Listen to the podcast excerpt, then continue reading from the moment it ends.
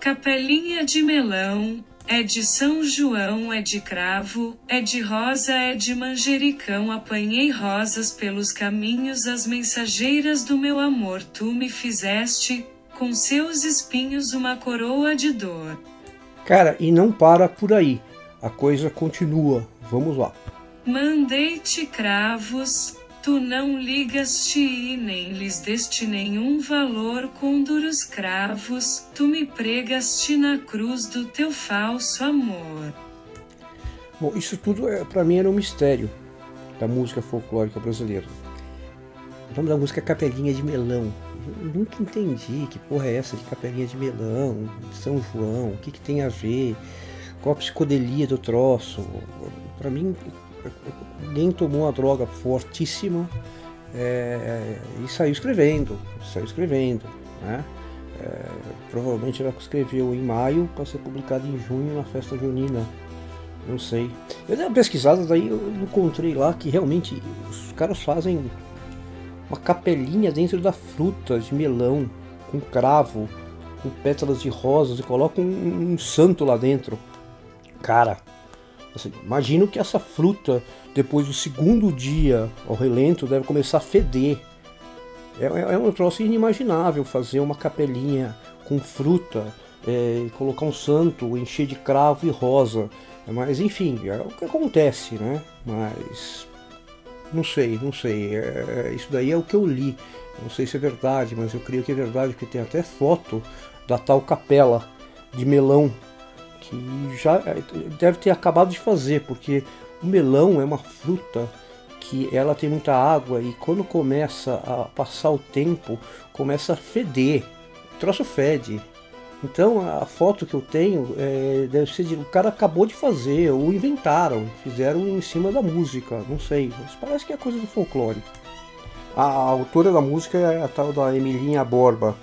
Assim, primeiro, eu não confio cara que se publica, publica o seu próprio nome no diminutivo. Emilinha, Jairinho, esses caras para mim não são nada confiáveis. Então, Emilinha Borba, tá, vai ter um monte de hater que vai chegar para mim, vai falar com mimimi que é Emilinha Borba, um ícone da música. Ah, cara, então vai lá, escuta a capelinha de melão e abraça a foto da Emilinha Borba. Eu acho um absurdo e totalmente descabida a letra, né? Mas assim, MPB também é cheio de letras descabidas, né? É, vamos pegar uma aqui, um, um, refrão de uma letra aqui, letra do, do, do Djavan, Lilás. Aliás, o, o, disco inteiro é meio confuso, né? Eu acho que ele tá numa fase confusa, é, não sei, mas assim, ele é cultuado, né? É, lá fora, principalmente, deve ser porque eles não entendem a letra, né? Bom, a gente também não entende, eu não entendo a letra, né? Uma letra que fala: Raio se libertou, clareou muito mais, se encantou pela cor lilás, prata na luz do amor, céu azul. Caramba! E aquela que fala da fruta, aí, falando de fruta de novo, da açaí. Açaí guardião, zoom de besouro, um imã. Branca é a tez da manhã. Cacetada! E o cara deve ter tomado lisérgicos pesadíssimos, LSD na veia, selinho embaixo da língua, né? Para escrever um troço desse. O cidadão, ele realmente tem uma capacidade né, de, de, de escrever músicas sem nexo. E como eu falei, quanto mais sem nexo a música é, mais sucesso ela faz, porque existem decodificações diferentes, né? E, enfim, na minha visão, se sei, prefiro escutar até forró, que conta a história do bêbado do bar que se apaixonou pela mulher e que foi traído depois, enfim, do que Branca Artes da Manhã. É, para mim é coisa de gente que corre atrás do avião e tá requerendo a cidadania mandaloriana. Mas é isso aí.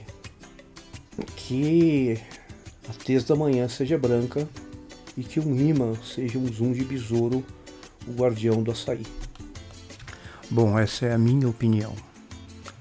Qualquer dúvida, mande e-mail para mimimi@severidades.com. Em junho, não solte balões e não escute capelinha de melão. Um abraço.